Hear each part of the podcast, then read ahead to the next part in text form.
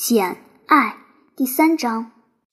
我记得的下一件事，是我感觉仿佛从一场可怕的噩梦中醒来，眼前闪着一团骇人的红光，红光中有一道道又粗又黑的横杠。我还听见有人在闷声闷气地说话，像是被疾风或激流压住了似的。激动、不安，还有压倒一切的恐惧感，让我神志恍惚。不一会儿，我感到有人在摆弄我，把我扶起来，让我靠在他身上坐着。以前没有人这样温柔地抱过我，扶过我。我把头靠在一个枕头上，或者是一条胳膊上，感到舒服极了。又过了五分钟，心头的疑云消散了。我非常清楚地知道，我正躺在自己的床上，那团红光是鱼儿似的炉火。这时已是夜里，桌上点着一支蜡烛。贝西端着脸盆站在床脚边，一位绅士坐在我枕边的椅子上，俯身望着我。知道房间里有一个陌生人，一个不属于盖茨黑德和里德太太不沾亲带故的人，我感到难以言表的宽慰，深信自己会受到保护，安全有了保障。我转头不再看贝西，仔细打量起这位绅士的脸。我认识他，他是劳埃德先生，一个药剂师。仆人生病的时候，伊德太太有时会请他过来，但他自己和孩子生病的话，他就会请医生。嗯，我是谁？他问。我说出了他的名字，同时向他伸出手。他握住我的手，微笑道。你很快就会好起来的。然后扶我躺下，吩咐贝西多小心，夜里别让我受到惊扰。他又交代了几句，说明天会再来，然后就走了。这让我很难过。有他坐在我枕边的椅子上，我会觉得自己是受到庇护和照顾的。而他一走，门一关，整个房间顿时暗了下去，我的心也沉了下去。被一种无可名状的悲伤压了下去。你想睡了吗，小姐？贝西问，口气相当温和。我几乎不敢回答他，生怕他下一句又会变粗暴。我试试。你想喝点什么，或者能吃点什么吗？不用了，谢谢你，贝西。那我想我该去睡了，已经过十二点了。不过你要是夜里需要什么，尽管叫我，多么彬彬有礼呀！惊讶之余，我大起胆子提了个问题：“贝西，我是怎么了？病了吗？”我想你是在红房间里哭病了。你很快就会好起来的，毫无疑问。贝西走进附近的女仆房，我听见她说：“萨拉，来跟我一块儿睡育儿室吧。今晚我说什么都不敢一个人陪那个可怜的孩子了。”他说不定会死掉，真是怪事！他竟然昏了过去。我怀疑他是不是看见了什么。太太也真够狠心的。萨拉跟他一起回来，两人上床后又叽叽咕咕的悄声说了半个小时才睡去。我只听到了只言片语，但凭此就能准确无误地猜出他们谈论的主题。有什么东西从他身边经过？全身白色打扮，然后消失了。身边还有一条大黑狗，在房门上重重敲了三下。教堂墓地里出现一道亮光，就在他的坟上。等等，最后他们俩都睡着了，炉火和蜡烛也熄灭了。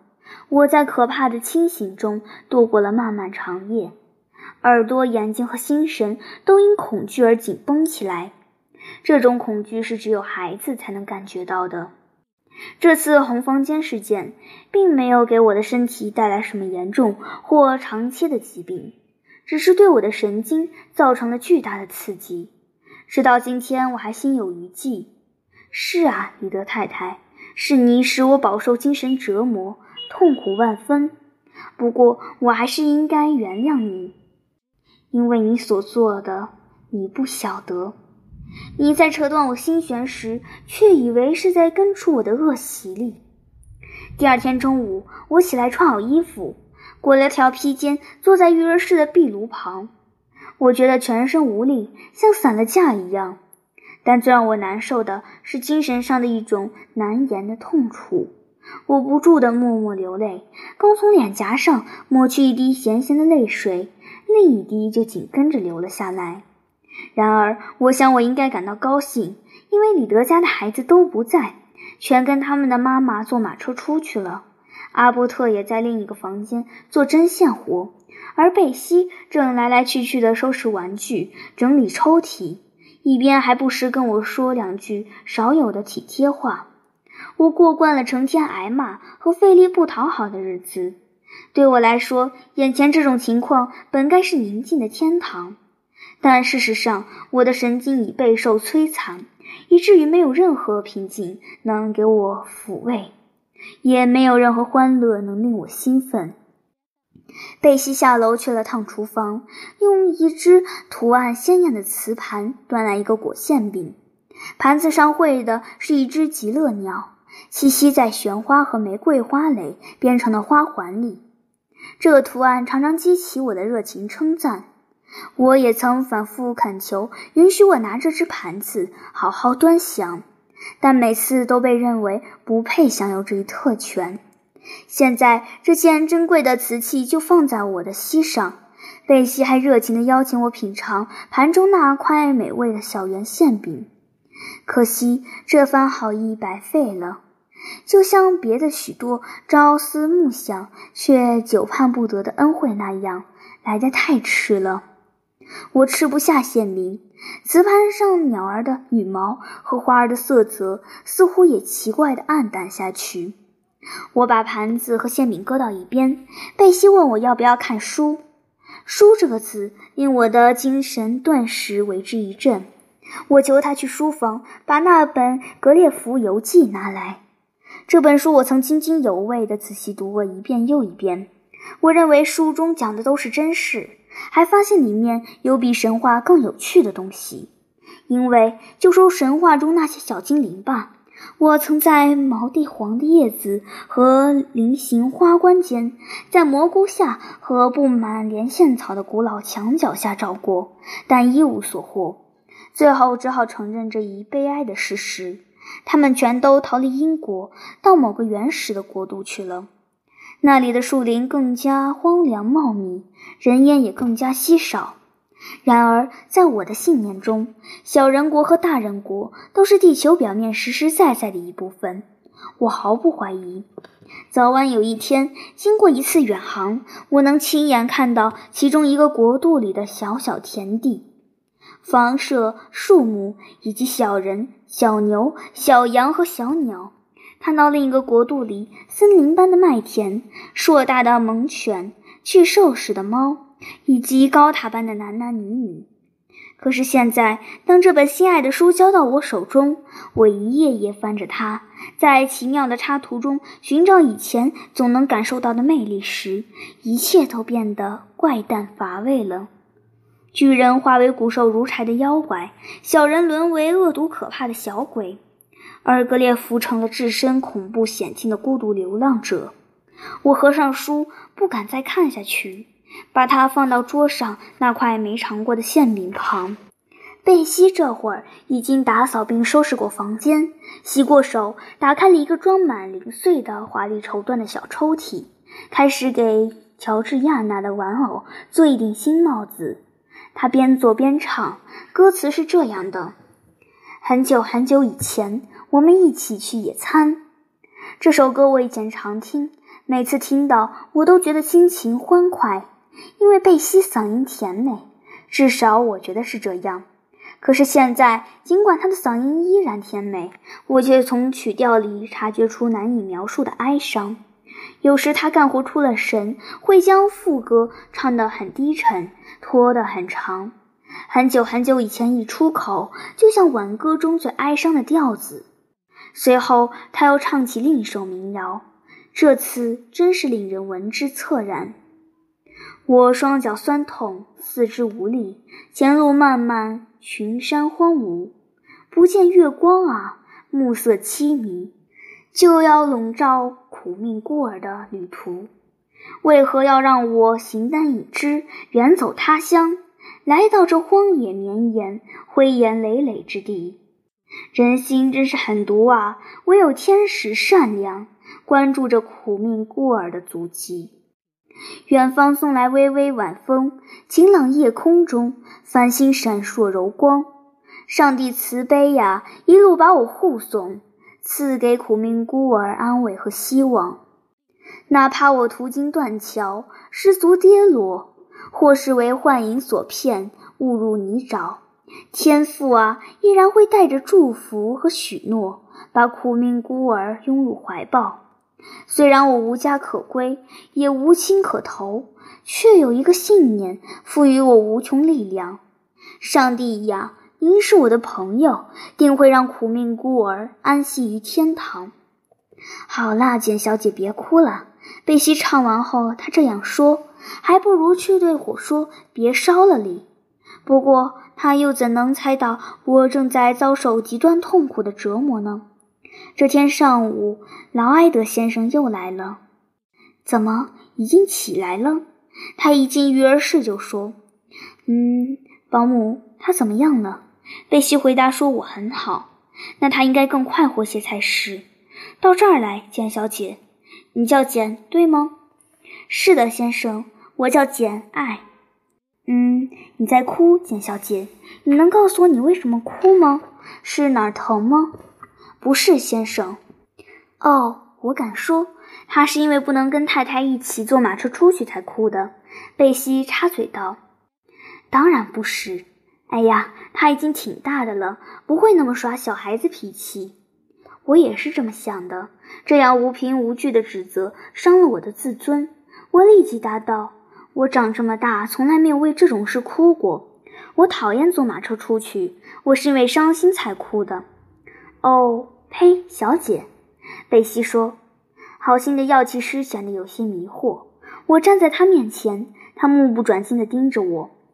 他的眼睛很小，灰色的，也不怎么明亮。不过现在我敢说，我觉得他的眼神很锐利。他其貌不扬，却和蔼可亲。他从容地打量了我一番后道：“你昨天是怎么病的？”他摔了一跤。贝西又插话道：“摔跤？哎呀，这可又像个娃娃了。都这么大了，还不会走路吗？八九岁总有了吧？”我是被人打倒的。我的自尊心再次受辱，心中一阵剧痛，于是毫不客气地脱口而出：“但我不是因为这个生病的。”我又补充了一句。这时候，劳埃德先生捏了一撮鼻烟吸起来。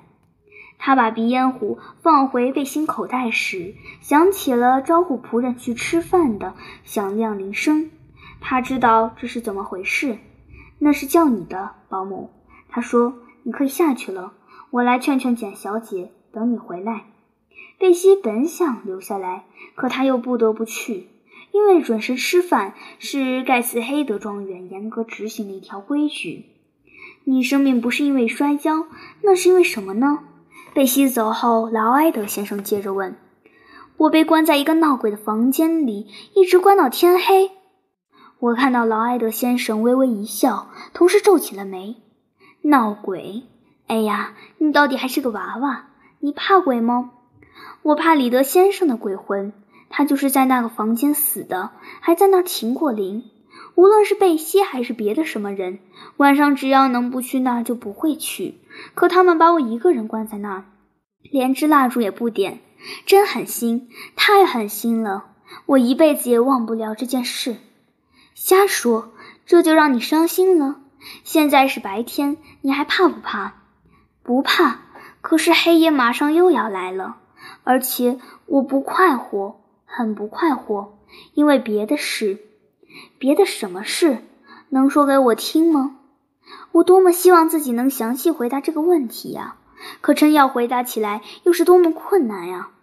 孩子们能产生感觉，却无法分析自己感觉到的东西；即使在脑子里能进行一些分析，他们也不知道如何把分析的结果用语言表达出来。不过，我生怕错过这一次，也是唯一倾诉痛苦的机会，所以在片刻不知所措之后，还是竭力做了回答。尽管不够详细，却完全真实。首先，我没有母亲，也没有兄弟姐妹。你有一位慈祥的舅妈，还有表兄表姐呀。我又犹豫了一下，然后笨嘴拙舌地说：“可约翰·里德把我打倒在地，舅妈又把我关进红房间。”劳埃德先生又掏出了鼻烟壶。你不认为盖茨黑德庄园府邸是一座非常漂亮的房子吗？他问道。有这么好的地方住，你难道不觉得很庆幸？这不是我的家，先生。阿波特就说我没资格住在这儿，还不如一个仆人哩。呸！你总不会傻到想离开这么好的地方吧？如果我有什么别的地方可去，我会很高兴离开这儿的。不过，在我长大成人之前，是不可以离开盖茨黑德的。也许你可以，谁知道呢？除了李德太太，你还有别的亲戚吗？我想没有，先生。你父亲那边也没人了吗？我不知道。我问过李德舅妈一次。他说：“我可能还有几个心爱的贫贱亲戚，但他对他们的情况一无所知。要是你真的有这样的亲戚，你愿意上他们那儿去吗？”我陷入沉思。贫穷在成年人看来是可怕的，在孩子看来就更加如此了。孩子还不太明白什么是勤勉、辛劳、值得尊敬的贫穷。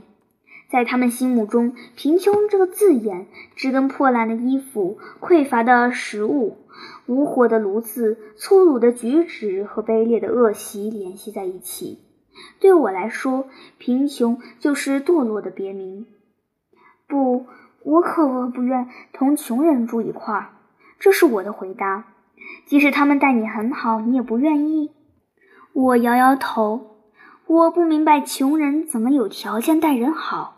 何况还要学他们的那种言谈举止，变得没有教养，长大后成为穷女人，就像有时我在盖茨黑德村见到的女人那样。他们就在自己的茅屋门前奶孩子、洗衣服。不，我还没有足够的英雄气概，宁愿牺牲身份去换取自由。不过，你的亲戚真的那么穷吗？他们都是给人做工的吗？我说不清。李德舅妈说：“就算我有什么亲戚，也准是群要饭的。我可不愿去要饭。那你愿意去学校吗？”我又沉思起来。我几乎不知道学校是什么。不过贝西有时会提起，似乎那儿的小姐都必须带着手夹、足夹，系着背板坐着，而且举止必须非常文雅、非常规矩。约翰·里德对学校恨之入骨，对老师破口大骂。不过，约翰的好恶不能左右我的判断。虽然贝西讲述的学校纪律听起来有些可怕，但他详细介绍的那几位小姐和在那学到的才艺却又令人向往。他大肆吹嘘他们画的美丽风景和花卉，他们能唱的歌和能弹的曲。他们能编的钱包，还有他们能翻译的法文书，听得我最后都心动了，恨不得能同他们一样。再说，去学校可以彻底改变我的处境，那意味着一次长途旅行，意味着彻底离开盖茨黑德，意味着开启全新的生活。我当然愿意去学校。反复思量一番后，我说出了这样的结论：好吧，好吧，谁知道会出什么事？说着，劳埃德先生站起身来。这孩子该换换空气和环境了。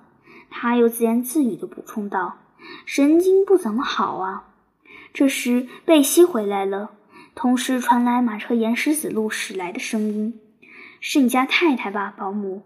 劳埃德先生问道。“我想在走之前跟他谈谈。”贝西请他去早餐室，并在前面带路。从后来发生的事情看，我猜这位药剂师在跟李德太太的谈话中，大胆提出了送我去学校的建议。该建议无疑马上就被采纳了，因为有天晚上，阿波特和贝西一起坐在育儿室做针线活时谈起了这件事。当时我已经上了床，他们以为我睡着了。